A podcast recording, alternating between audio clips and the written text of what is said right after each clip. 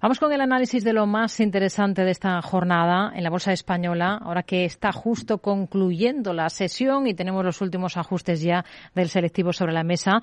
Vamos a analizarlo con Antonio Castelo, analista de brokers. Hola Antonio, ¿qué tal? Muy buenas tardes.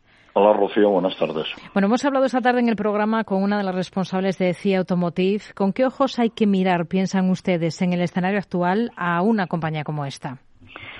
Pues yo creo que así hay que mirarlo con, muy buenos ojos, ¿no? CIE es una de esas compañías que, si no fueran españolas, seguramente valoraríamos eh, mucho más a nivel internacional. Desde luego es una referencia entre los fabricantes de componentes del sector automóvil, más de 7.000 referencias en su catálogo, gran diversificación de clientes tiene una gran ventaja en el proceso de transición al vehículo eléctrico y es que aproximadamente cuatro quintas partes de su producción eh, tienen aplicación indistinta tanto para vehículos de producción tradicional como para vehículos eléctricos de nueva generación.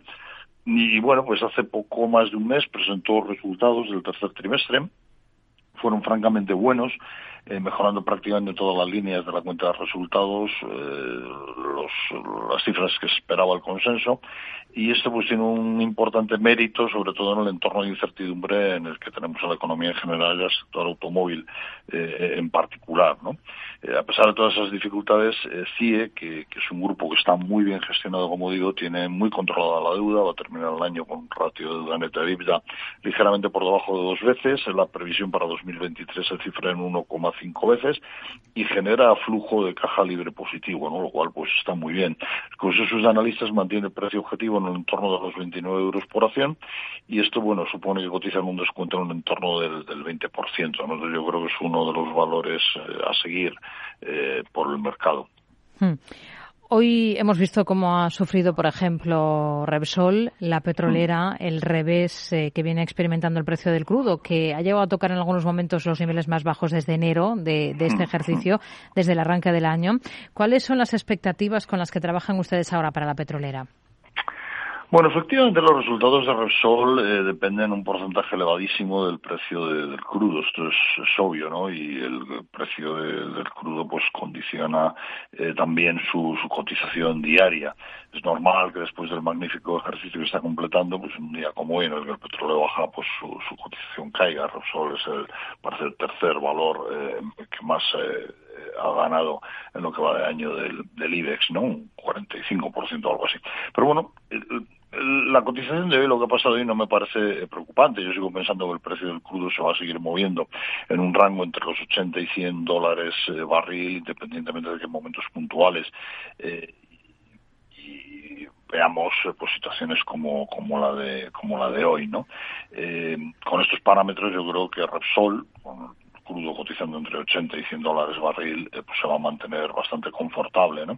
Hasta ahora Repsol ha aprovechado muy bien los elevados precios del crudo y, el gas eh, para generar un importante y recurrente cash flow que se está viendo reflejado en sus cuentas, eh, bueno, en los trimestres anteriores y yo creo que todavía en, durante un par de, trimestres más, pues también se va a ver reflejado positivamente. Esto lo va a permitir seguir remunerando atractivamente a sus accionistas seguir manteniendo los programas de recompra de acciones y al mismo tiempo, eso es muy importante, acelerando las inversiones en negocios relacionados con la transición energética, como las compras realizadas en, Texas de las que hablamos hace, hace unos días. ¿no? Hmm. Repsol es una compañía con unos grandes fundamentales, un nivel contenido de endeudamiento, un ratio deuda neta EBITDA de 0,3 veces previsto para el 2022. El consenso de mercado le atribuye un precio en torno a los 17, 17, 20 euros por acción, porque creo que bueno sigue siendo una buena alternativa de, inversión y yo creo que su cotización todavía tiene un cierto recorrido en, la bolsa. Hmm.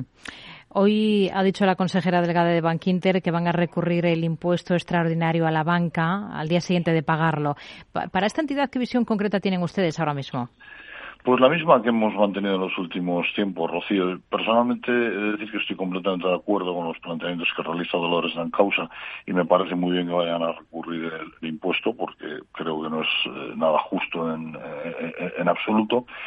De Bankinter, pues qué decimos, pues es probablemente el banco mejor gestionado de España, eh, que cotiza unos múltiplos mejores de, que los de la competencia, a pesar de la subida que lleva acumulada en lo que va de, año, gracias sobre todo a su modelo de negocio, a su perfil de riesgo, eh, mantiene una de las políticas de pago de dividendo más estables y recurrentes de la bolsa española, consigue un rote que supera eh, al coste del capital que, en un sector como el bancario pues hacerlo recurrentemente está francamente bien. Controla muy bien los gastos de explotación los gastos generales, eh, tiene un excelente control del riesgo de crédito. Y bueno, es verdad que, un posible deterioro de la morosidad y la necesidad de tener que realizar mayores provisiones supone el principal riesgo que tiene no solamente Bankinter, sino todo el, sector. Pero bueno, yo creo que Bankinter eh, en ese sentido lo, va a poder seguir haciendo eh, mejor que, el resto del, del sector. ¿no? yo creo de todas formas que, el mercado tiene recogido esta, este posible aumento de la morosidad eh, en su actual escenario, igual que, el, impuesto a, la banca. ¿no?